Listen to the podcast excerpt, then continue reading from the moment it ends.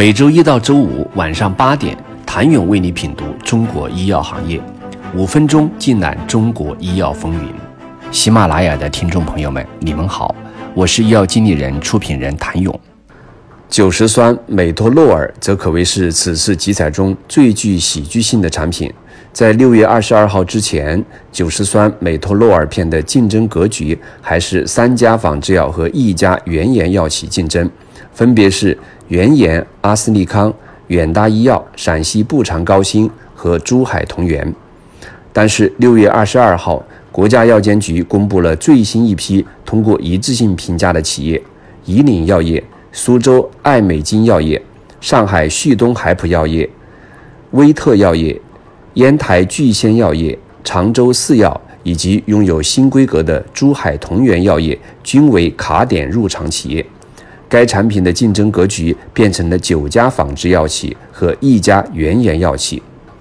酒石酸美托洛尔片适用于治疗高血压、心绞痛、心肌梗死、肥厚型心肌病、主动脉狭窄、主动脉夹层、心律失常、甲状腺功能亢进、心脏神经官能症等。据统计，二零一九年酒石酸美托洛尔片医院销售规模。为十六点五亿元，原研厂阿斯利康占比百分之九十以上。在此次集采中，美托洛尔口服尝试剂型是此次首年约定采购量基数最大的品种之一，二十五毫克规格的采购基数达十二点八一亿片，五十毫克规格是一点二九亿片，一百毫克规格是四十二点一八万片。作为国产输液龙头，科伦在注射剂领域的表现持续引人关注。此次共有十一个品种入围，也让科伦参与集采的品种总数仅次于中国生物制药、扬子江药业、齐鲁制药，位列第四名。科伦参与此次集采的十一个品种、十八个品规全部中选，业内直呼杀疯了。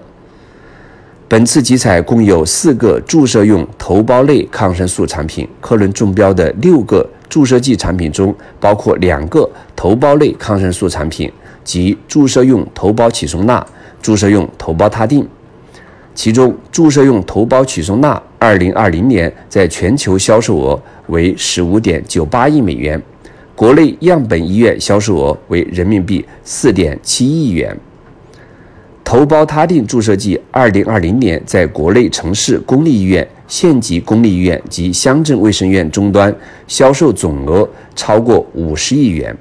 据统计，科伦在前四轮集采中共有十四个品种、十九个规格中选。随着注射剂品种逐渐成为集采的主力军，相信科伦还会在集采舞台上有亮眼的表现。据国家医保局介绍，在坚持量价挂钩、招采合一的基本原则和国家组织联盟采购、平台操作工作机制的基础上，此次又进一步微调完善了集采规则。一方面，更加注重中选产品供应保障，进一步明确企业保障供应的责任，并引入确定备选企业的条款。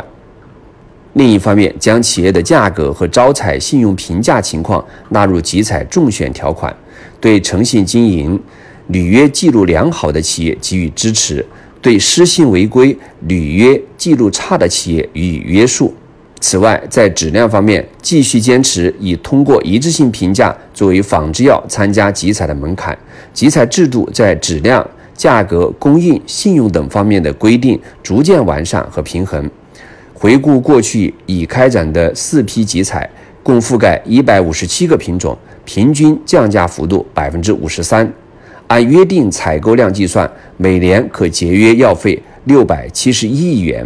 本次集采后，集采品种累计将达到二百一十九种，占公立医疗机构全部化学药品采购金额的比例已超过百分之三十。谢谢您的收听。想了解更多最新鲜的行业资讯、市场动态、政策分析，请扫描二维码或添加医药经理人微信公众号“医药经理人”——医药行业的新闻与资源中心。我是谭勇，明天见。